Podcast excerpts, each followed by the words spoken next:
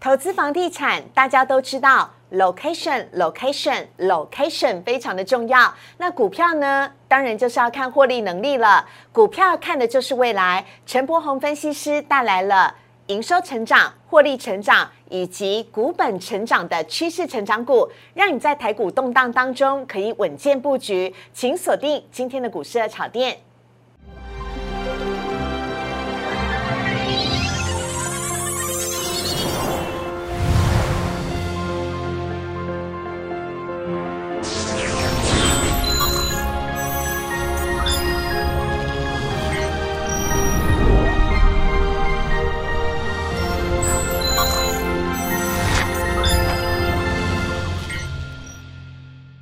股市爱炒店标股在里面。大家好，我是主持人施伟。今天在节目当中呢，我们邀请到一位新的分析师，而且他要带来非常棒的好消息，跟大家一起来分享。我们赶快来欢迎的是陈柏宏分析师老师，你好。哎，社伟你好，各位观众朋友，大家好。老师，你今天一来就恭逢其盛啊，要来告诉我们的是阳明八股利了。哦耶啊，发的不错哦。呃 对，而且哎老师是十年不发，一发就一鸣惊人，对不对？哦，是啊，这个嗯相当不简单。我想对于呃这个明天的货柜股啊，大家应该市场异常振奋，值得期待。哦、好，看到呢，杨明啊，在今天早上开了董事会，接下来呢，今天傍晚的时候发布的最新的消息，杨明的董事会呢正式公告了去年每股的税后纯益哦，也就是 EPS 呢来到了四十八点七三元。那董事会呢通过了大家最期待的配发。二十元的现金股利，耶！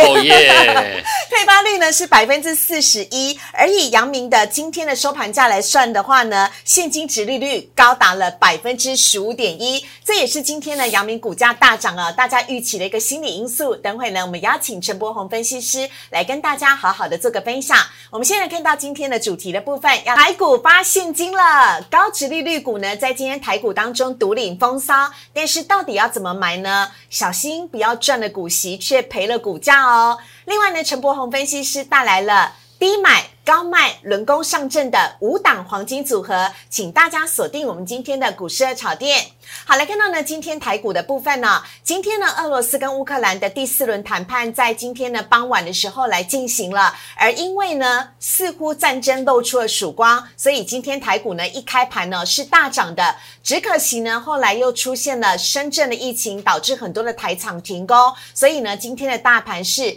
开高走低，由红翻黑。今天呢，在最终啊、跌幅稍微的收敛，只下跌了一点七点，真的是下跌一点，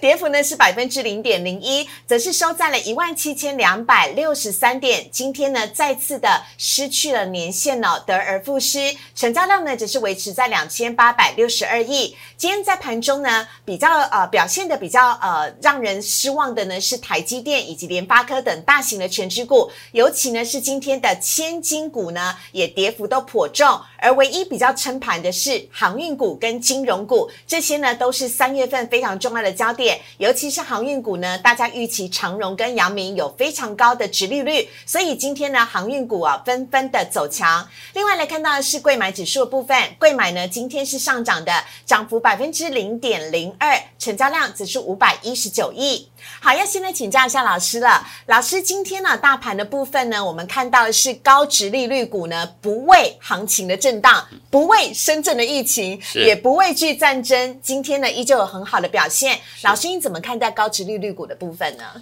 呃，高值利率股的部分，我嗯想呃，大家是相对于啊目前银行利息啊偏低的概念里面嗯哦所产生出来的。对，那高股息的部分，我想这次像阳明宣布的最新的配发股利，我想会给明天的航运类股来一个振奋的一个呃给多头带来一个机呃契机出现了。嗯，所以明天行情，我想这方面呃各位可以特别留意跟期待。好，那高值率的部分来讲的话，我想我这边讲一个我个人的概念哦，嗯，呃，如果你现在是空手，是然后呃想要去呃参加所谓的高股息的话，对，那我个人认为，在这个角度上，呃，应该变成一个短线的一个操作。哦，嗯那这个方面来讲，你要特别留意筹码的部分。好啊如果在除权呃这个高股息除息之前，嗯，啊，如果你发现股价在过去的一个月之内有一波拉抬的话，对哦那这部分你可能要稍微留意一点点，可能除息后的风险。嗯，哦，那如果说它之前没有没有这个明显被拉抬过，也没有爆过量，是那这方面你要去再参加除息，那比较是可以列入考虑的。那这方面在风险上要稍微顾及一下。哦，哦。不要哦，这个为了赚高股息啊赔了价差，这个也蛮可惜的。好，那老师，我们拆成两个部分来讲哦。我们先来看到今天的这个个股呢，老师要帮我们举例的，嗯就是呢，千万不要赚了股息，但是赔了价差。老师要帮我们看两档股票，对不对？一档是远东新，是嗯 OK，在远东新啊，呃，投资朋友你可以看到这个走势图里面呢、在图的最左边，呃我们画一个红色的框框的部分呢，嗯圆圈部分，它就是去年除夕的位置点。嗯，那除夕的隔天呢，呃，就贴息了，一直到现在啊、嗯时间也大概有超过半年。啊是好，这就是很典型啊。那你可以看到除夕之前，啊，在这个红圈圈下方有一个嗯成交量的部分，对，啊，那个成交量是不是明显爆出先前蛮大，至少一倍以上大量？是，所以除夕前爆了量啊、嗯所以这个地方来讲呢，稍微留意。那再加上就除夕前啊，是不是可以看到一二三往上推，有四根长黑 K 棒？是是，啊那这个很显然的就是气息卖压了。哦啊，就是大大户大股东气息卖压哦，像你看到这种情况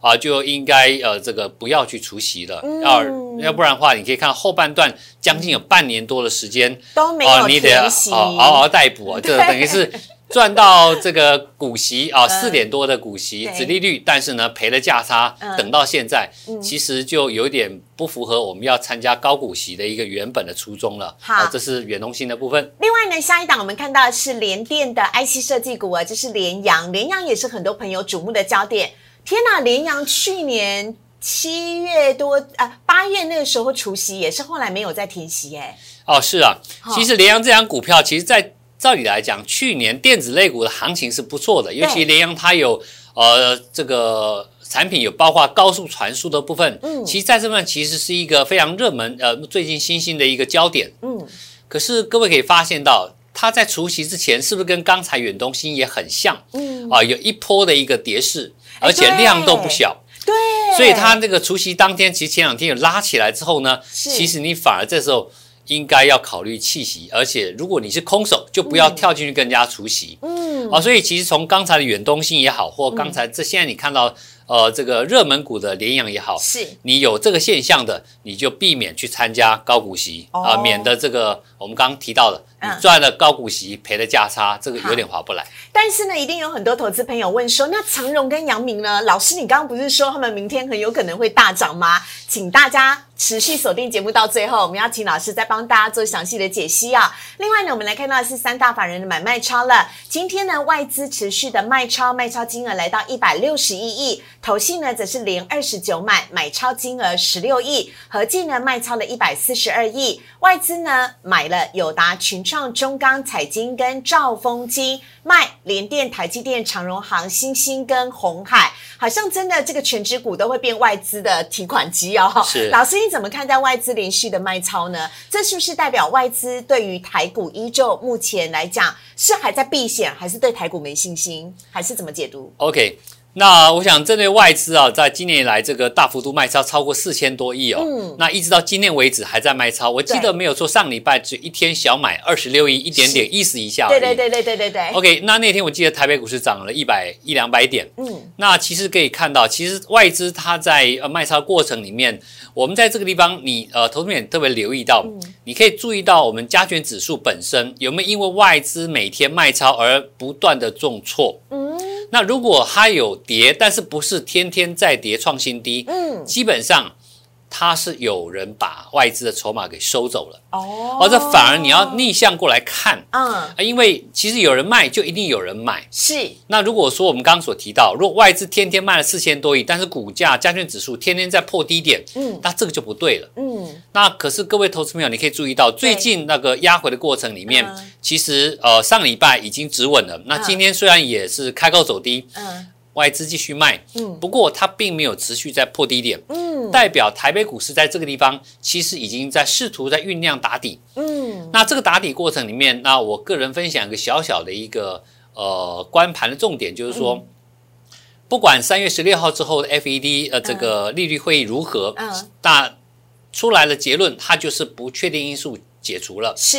那解除了之后，重点在如果加权指数有机会在回撤上礼拜的低点的时候，嗯反而你要特别留意它会不会是你的一个最好的机会点，进场的机会点。哦，所以在呃这个点不一定来，但是它如果来了，你要特别留意，而不是因为这样而害怕。嗯因为我刚刚提到了，外资连续卖超四千多亿的过程里面，它不是像过去一样会天天破底，代表台北股市在这里酝酿另外一波的一个什么一个涨势。嗯那你可以回头看投信，它虽然买超的每天单量不是很大，嗯，但是连续买超了好像二二十十八九九天，对对对九。天，嗯那也我记得没错，也高达八百多，一块九百亿了。对，所以在这个过程里面，呃，投信它所买超的，就是各位可以特别留意的重点，因为好通常会是今年展望不错的公司，或者是全职类的股票，所以这点各位可以在目前把外资的卖超先摆在一旁。嗯，哦，想要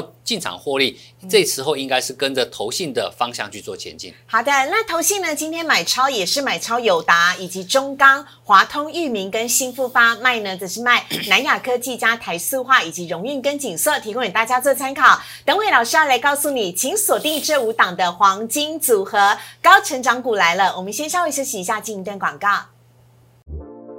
请上网搜寻股市热炒店，按赞、订阅、分享，开启小铃铛。哪些股票会涨？哪些股票会跌？独家标股在哪里？股市热炒店告诉你。股票买的是未来，当然要看个股有没有获利喽。今天在节目当中呢，陈柏宏分析师带来了非常棒的专题，我们来看到今天主题要来告诉大家。低买高卖，轮攻上阵，五档黄金组合，陈柏宏分析师带来给大家，有请老师。哎，你好。好，我们来看到呢，今天主卡的部分呢，老师要说的是，股票投资永远要追寻获利，获利，获利。是，嗯，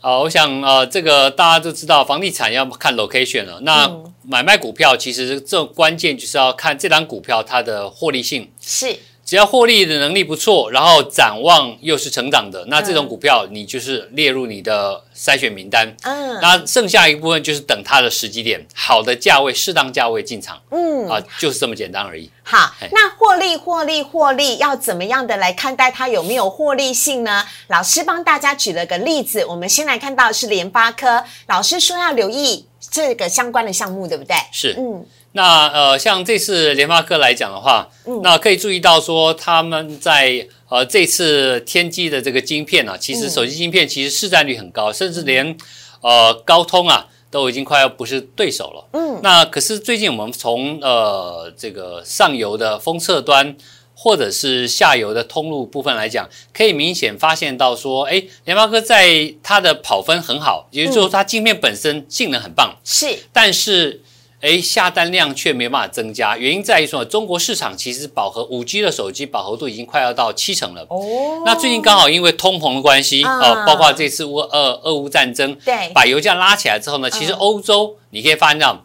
很多，包括连呃生产钢铁的电厂，嗯因为电价太高，干脆把厂给关起来了。嗯所以欧洲人其实在这次的最近过程当中嗯，饱受了通膨的影响，所以可能在日常的消费性的产品嗯，可能会比较保守，嗯也就换机潮可能会被递延掉。哦所以呃，联发科在这个地方的手机晶片部分，虽然本身产品没有问题。是但是可能市场环境的关系啊，嗯它可能会做一个转变，所以啊可能会把它的这个主力的这个手机晶片的生产的部分呢，呃，移一点到所谓的 WiFi 晶片去。嗯，相对来讲比较热络的，对对哎这对叫真的有点生不逢时的感 觉。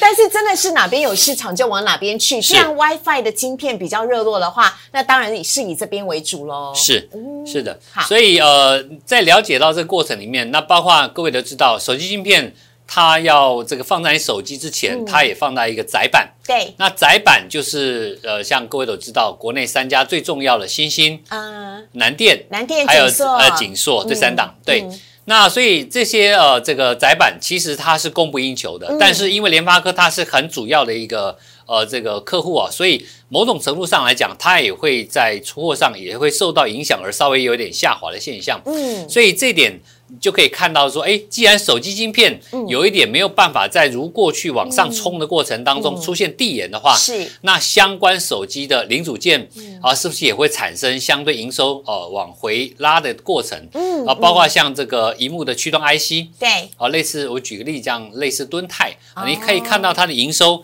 呃，嗯跟去年大成长的时候，其实明显也已经有跟不上了。是啊，所以从这几个面向来看，你可以从一个产业、一个产品、中央公司的产品，嗯嗯可以去衍生出上下游关系是不是？哎，它的一个产业趋势它有点改变了。嗯那这个观察是你在选股票的一个重点。嗯那只要你这个趋势对了，如果是呃成长型的，你的公司获利也好，营收也好，一定会往上跑。嗯那如果不是的话，你发现有这个蛛丝马迹啊那或许你有类似的股票，对你就稍微要留意了。好，所以呢，老师说过了，这个天玑五千呢，它的晶片非常好，是但它现在市场需求量没有那么大。老师，这是不是也是联发科最近呢跌破年线的关系，也有点关系啊？呃，应该多多少少有关系，尤其各位看这张线图里面可以 看到，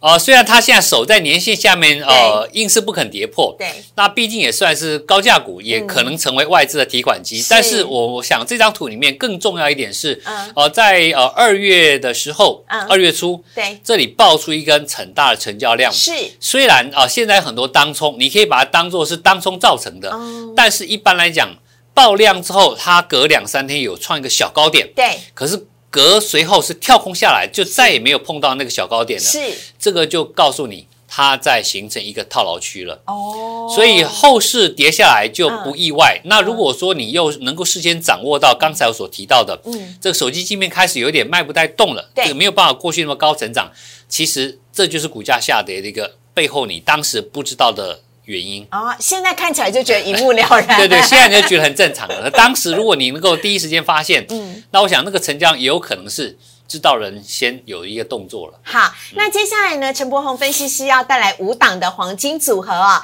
这当中用了三大选股的条件，让大家来做检视喽。有请老师来帮我们做一下说明。哦，好，那第一个就是所谓的营收成长跟获利成长。对，那我想一般来讲，各位呃在选股票过程里面哦，嗯呃除了产业趋势之外，其实产业趋势最简单的方法就是你身边的产品，如果你常在用，你发现你的亲朋好友大家都在用，那就是热销的东西。嗯啊然后这是从身边去观察的。但是我们看财报来看的话，嗯每个月营收都会公在十号之前公告。是是，那你如果说你觉得哎这东西好像卖的不错，你就找出里面的龙头公司，嗯然后看它每个月营收成长，你先往前推半年，嗯它半年是不是月月都往上推，而且最好能够找到那种呃这个月营收比上个月明显跳升五十 percent 以上的，哦，那这种现象如果隔月还是如此的话，嗯那很显然公司已经出现转机了，哦而且就是高成长已经越过一个门槛了。爆发性成哎，长，对，类似就是所谓的爆发，没有 错。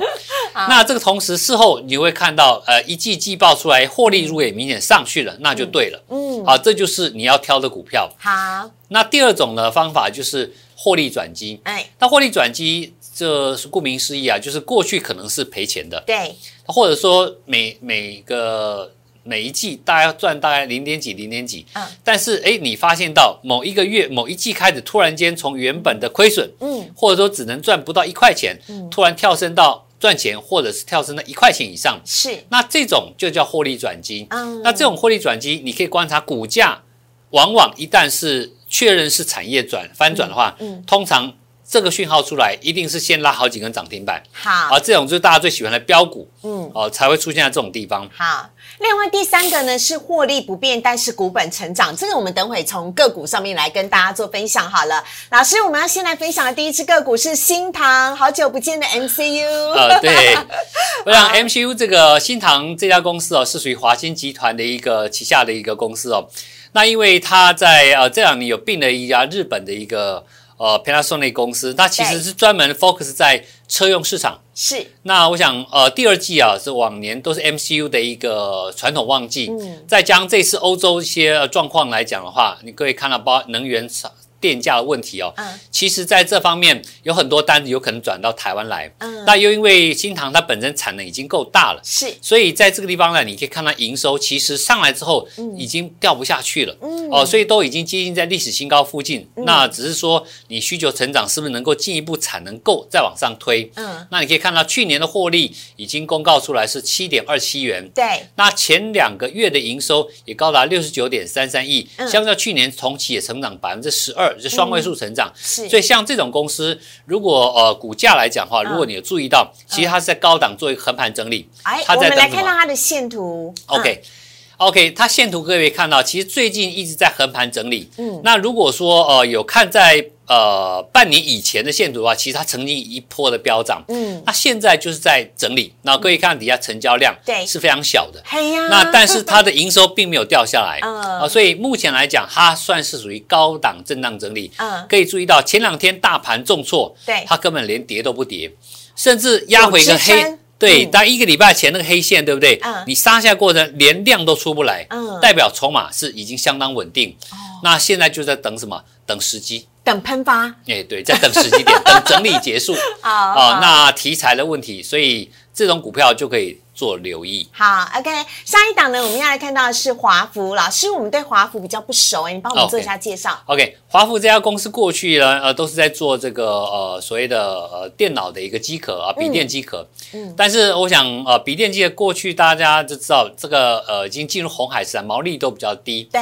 所以华孚这家公司在去年啊、呃之前已经开始把这个镁铝合金的部分呢，开始转向哦对啊、新能源车，包括电动车嗯啊、之类的。嗯呃，它里面有很多，就像各位底下看到自动驾驶所需要的控制器啦、对伺服器马达啦。对啊，还有显示呃抬头显示器嗯以及控制元件，嗯很多都会需要这个使使用到镁铝合金。哦，那做一个、呃搭配去做生产，是嗯开模具，开模具。那它目前客户以欧美啊、呃我想大家知道欧美大概品牌就是那个对最大的哦。嗯嗯那目前也目前在呃这个呃中国市场里面也开始要有渗入，所以这家公司去年大概呃获利可以将近一块钱，好，啊，相较前年大幅成长很多，像这种公司就可以特别留意。老师，所以华孚应该是你所讲的获利转机，哎对不对？对它属于就是转机型的从笔电变成车用，哎，差很多哎，哦，差很 多，差毛很利多。应该也差很多。是，哦而且可以注意到，它车用占它整个公司业务的比例已经高达八成了，嗯也就是说，它把以前的属于消费性电子这个呃电脑产品已经完全抛在后面了。啊那各位都知道，车用不不管是晶片也好对，包括这个呃车用金属对，目前都算是最热门的部分，转所型以成功所以算是目前来讲算是一个转型成功的一个例案例。好，我们看到华孚的线图， OK，OK，、看嗯到线图部分来讲，我可以看到去年十二月开始是不是出现一波飙涨，从二十一路先涨一倍。嗯，那目前做一段时间拉回震荡整理之后呢，其实这个地方呃虽然有跌破年线，但嗯还在持续成长。那这边做一个整理之后，开始有点放量了，嗯所以代表它离前波到了这么近，就已经往上在推了，代表嗯这个地方其实筹码似乎已经到一个段落了，可哦以稍微做一下留意。好，下一档呢，我们看到的是康普，这是呢最近非常夯的电动车，跟着俄罗斯战争，啊它的原对料也 水涨船高。老师，是，那我想康普这家公司哦，啊、也也可以把它当成一个呃类似转机的概念啊。其实，在二零二二年呢，它在动力电池材料的营收占比啊，哦、其实明显成长很大。嗯，那所以在今年第二季来讲，我们认为有持续在创新高的机会。那再加上目前各位都知道，不管电动车或者是能源部分，其实是最近全球算很热门的议题，包括像油价大涨在内，嗯对还有台湾有曾经有整个全台大断电，嗯，还有所以这方面来讲的话，现在康普刚好搭上电动车的这个部分来讲，我认为呃这家公司也是因为呃跨入对的产业跟领域，嗯那比重也急速拉高，这个现象有点像去年的万海。哎万海它本来是呃亚洲线的，对结果他发现到，哎，好像美洲线不错。嗯，我想当时如果你有注意万海的消息的话，大概股价在四十块五十块左右，嗯他就已经宣布要把资源全部移到美洲线去嗯。哎、果然让他大赚，所以嗯啊一波涨涨到三字头去了，三百 OK 多块钱。好，所以以康普有类似的一个概念在。好，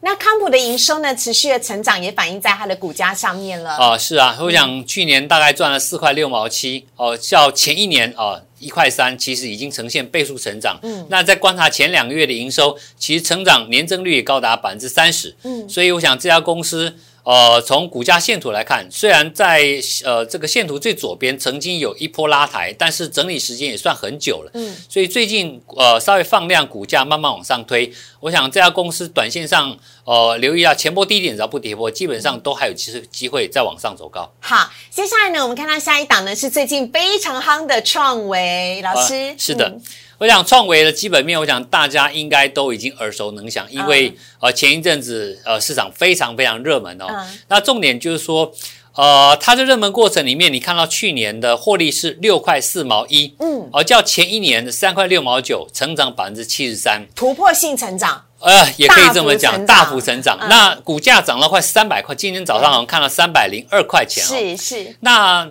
你可以看到，其实它这一波段上来是慢慢涨。你如果嗯图形放长是慢慢涨，但是如果你放短的话，它是蛮陡的，有它从五十块，然后涨到三百零二，涨花了不六到一倍。年时间呢、是不到一年，对没有，错，那最主要是因为呃，它的这个呃 USB Four 或者是 Type C 的一个控制晶片啊，嗯啊、因为欧盟跟中国大陆都已经把这个规格当成是一个必备的规格对。那创维这个晶片来讲，算是一个目前认证一个唯一的厂商，是所以也就是它有独占性嗯啊、所以大家看好它独占性，我啊想。呃，这也是它毛利率跟获利能够快速拉升的原因，这也是市场呃追捧的一个焦点。好，而且我看到创维最惊人的是啊，它单月哦就已经赚赢去年的第一季了，是啊，太夸张，而且大幅成长，老师八百八十五，百分之八百八十五， 哎， OK，所以代表说它是属于、呃某种程度上也算是一个转机，因为嗯对是一个呃欧欧盟跟中国大陆政策的转嗯变，那刚好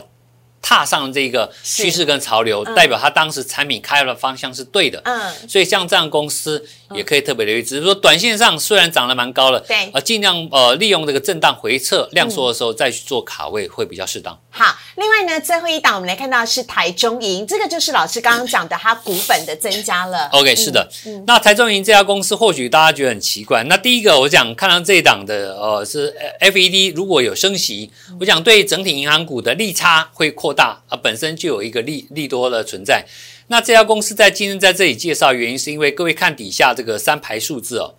呃，因为这家公 这家公司也发现到，它从呃二零一四年到二零二一年为止，其实股本哦，增加了蛮多的，从两百八十五亿增加到四百五十三亿。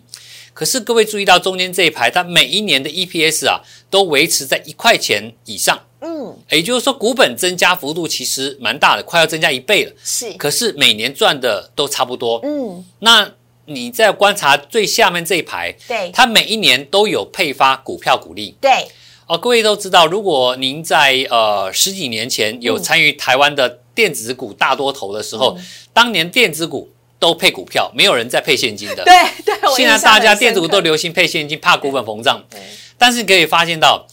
台中银啊，却每一年都在配发股票股利，嗯，能够配发股票股利，而且每一年都配，代表什么？它不怕股本膨胀，嗯，因为你可以看到，实际上的获利数字都没有明显的往下掉，都对维持在稳定。是，代表你看起来好像每年赚都差不多，好像感觉不怎么样。嗯对可是你从它配股的角度去看的话，其实你很适合做存股，因为什么？它已经出现了。复利的效果，嗯因为你如果按照我们这个时间去做持股续报，从第一年报到最后一年，你的股票是越涨越多，嗯，但是你每年配的虽然是一样，但是我股票越来越多，嗯所以反而这个东西是有点像隐形的呃成长。 ，OK，好，而且是复利成长的财富。对，因为好现在大家已经习惯了是配现金，所以已经忘了以前 其实配股票是最好赚的。好，所以呢，我们看到台中银， OK，台中银的股价其实最近你可以看到，嗯它在这个去年一月份有一波拉抬之后，它一直在横盘做整理。嗯，那你可以注意到，最近大盘好像跟它的涨跌一点都没关系都没有，嗯所以代表在这方面来讲，筹码是相对稳定的，好那适合做一个比较中长线的布局。好，以上呢是老师带来今天的五档的黄金组合啊，跟大家一起来做分享了。希望大家呢可以在其中呢找到你的高成长股。我们也非常谢谢陈陈老师，谢谢老师，好，谢谢四位，谢好谢谢谢各位观哦观众。好，接下来呢，来看到的是今天呢网友 Q A 的部分。首先第一题看到的是大盘震荡又破年线，但我们上个礼拜呢所分享的强势股中心电哦，却连续几天呢都是逆势上涨的，背后有什么题材吗？这就要邀请到精挑细选把这一支中心店选出来的陈柏宏老师来跟大家分享了。哎、哎，是的，老师真的很强哎、您看看这个大红 K 就是中心店，有啊。今天我想， 今涨天这停个板，涨停板，哎，是是 是。今天我想这个大盘呢，大家可能觉得在期待长荣、阳明的同时，嗯如果你多留意的话，其实还有像中信电这种股票，嗯而值得你做一个呃这个投资。对那可以看到今天拉出这个涨停板，我想今天涨停板的股票不多，嗯，那这家公司其实它最重要的题材在于什么？它主要是属于呃属于能源方面的设备啊、哦，它主要的百分之五十以上都还属于重电设备啊、嗯 GIS 的部分。嗯。那另外，它最目前市场比较注意它的关键的焦点在于说，它在呃台南嗯啊、标了一块目前呃这个单一最大的一块太阳能电厂。哦，啊，包括连花莲也在密地的过程里面。嗯那另外一块就是呃各位都知道停电啊，嗯大家很困扰。啊，对 OK，而且在日本，其实呃，中心店打入日本很多，包括 NTT Docomo 这样的一个电信厂商啊、嗯那呃，它开发出了一个叫做氢能源的燃料电池，哪一个氢？呃，这个氢气的氢氢气的 H two 氢 H two OK，嗯 H two O 那个 H OK，那这个氢能源其实呃，它其实也可以用来呃变成汽车的能源，嗯啊，所以它也有在开发。嗯那最主要关键在于说，他们在当年这个呃并购了美国以及加拿大的一个相关呃这个燃料电池的公司之后呢，它主要是使用甲醇来提炼氢能源，嗯把过去氢不容易储存、携带不方便的这个缺点给克服掉了。嗯，所以在这方面接到一些国际性的订单，是所以这个也是它未来呃，包括电信设备的，像一些我们呃，我们以国内来讲，嗯像台湾大哥大啦、远传啦、中华电信啦，如果需要备援电力的话，我想这部分的这个氢能源其实值得可以做一个考量的好。所以不管是氢能源也好，还是太阳能，甚至它原来的重电设备，嗯其实刚好都是符合目前全世界大概都注意到能源设备的重要性。好那 OK，老师真的太厉害了。上礼拜五呢，我们才分享了强势股，今天就真的强势涨停了。另外呢，来看到的是第二题了。今天呢，这个礼拜哦，超级航运周，阳明跟长荣宣布鼓励了，刚刚已经跟大家分享了。老师，你刚刚在最开头有讲到了是，阳明呢发放了这个鼓励，让大家觉得非常的开心，是二十元。是那可以抓紧尾巴华磊进场吗？明天可不可以来呃观察一下 OK，好。 老师，哎、我我们先看到杨明好了，我先好看到杨明，对对对， OK，从阳明股价各位看到，其实在一个礼拜之前曾经有一个一百三十七块的波段高点，但是那一天爆了蛮大的成交量。嗯，那今天在这个股东会前的早上呢，它这个拉出一个红线也带量，嗯，已经有一点点蓄势待发，要挑战高档的一个过程。对那投资朋友，如果你现在是空手的状态 的话，明天要抢进吗？啊，没有， 哦，我我建议你呃观察一下明天的长荣嗯，啊，因为今天什么的观察长荣？明天的长荣嗯，因为明天长荣是法说会。对 OK，对那法说会其实你可以看到，今天长荣它已经创下这个波段上来的波段新高的收盘价。嗯，虽然今天的长荣股价好像没有像阳明那么亮丽，是它小小的红线在那边，是，但是它重点重点在于说，它今天的收盘点已经创下这一波段的最高价。哦，各位再回头看刚刚的阳明，好，你看阳明哦，今天虽然很亮丽，嗯呃，一个中红线出来，但是它并没有创那根前面那根大量的开盘点，嗯，还差我记得没错，差五毛钱。是哦，所以代表说阳明今天在市场预期利多拉上来之后，它并没有直接越过前波高点，代表嗯什么？它也在等明天长隆的法说会，哦，因为长隆法说会明天要说的重点在哪里？嗯就是以目前营运状态、营收没有衰退的长隆，你如何看待后市。嗯因为大家对于目前后市货柜三雄最大疑虑就是说，嗯塞港会不会缓解了？嗯会不会不再塞了？如果不再塞了，那你的毛利率会不会跟着下来？嗯大家目前都很关心这样的事情，嗯所以大家想知道说，目前业绩表现最好的长荣海运，嗯你明天法说要给我们所有投资人什么样的？惊喜小消息， 没有错，没有错。老师，所以明天不要贸然的抢进，要再观察一下吗？呃，基本上以我以如果以技术性条件来讲，其实长荣今天算已经是表态了，虽然它涨了不多，嗯啊，其实市场已经预估明天消息不会太差。哦，那以如果以纯做技术面角度来讲，其实坦白讲，今天可以是个加码点。哦，OK，好，那提如果供给大家做参考。哎，对对对对嗯，，啊，你刚刚 什么？你刚刚后面那一句是什么没？有，我意思是说，以长荣来讲，基本上算是一个加码点，代表市场已经有预期，应该不会太差的利多。嗯那假如明天长荣能够顺利，因为法术会再往上，像今天阳明一样出去的话，嗯我想明天阳明也不会太差了。好，OK，言哎尽于此， 大家好好观察一下哦。接下来呢，综艺题看到的是因为深圳的疫情哦，新兴停工，股价也由红翻黑。老师怎么看待影响呢？深圳的疫情对于 PCB 厂会不会是一大的冲击？尤其是今天星星早上八点公布啦，那今天大呃大呃台股呢就已经下跌了。呃，是，对，我想这个疫情的关呃疫情的部分呢，我想嗯呃、要看有关当局他们的应对措施啊，像我们台湾这个是、呃我们陈部长嗯陈时啊，中部长对嗯我们陈部长其实他把台湾控制的很好，嗯所以我们疫情在台湾来讲，其实危险性很小。嗯，那这次大家传啊，上海、深圳整个都封起来，大家会很紧张，对因为之前也没发生过这两个地区的一个是现象。是，那对股价如果被停工，当然你营收一定就损失了。嗯那损失股价有个反应是应该合理的。嗯那重点各位可以观察到说，前一波低点大概是今年二月份、嗯那个前波低点，这次疫情停多久，我们外界不知道。但是只要股价震荡的或过程回撤的过程里面，假如是量缩不破前波低点，嗯那这方面我想在于它长线来角度来讲，啊、反而你可以思考一下嗯，是不是一个机会。好，以上呢是回答大家的问题哦。我们在今天节目当中呢，邀请到陈柏宏分析师。如果你喜欢他的话呢，非常欢迎加入荧幕上面老师的 Liet。任何各式各样的问题呢，都非常欢迎大家可以加入老师的 Liet 跟陈柏宏分析师来做更多的交流跟互动。而如果你喜欢股市的炒店的话，周一到周五呢的晚上九点半，我们都在 YouTube 首播，也请帮我们订阅、按赞、分享以及开启小铃铛。我们谢谢陈柏宏分析师，谢谢老哎，师，谢谢思维，谢谢，也拜拜，拜拜。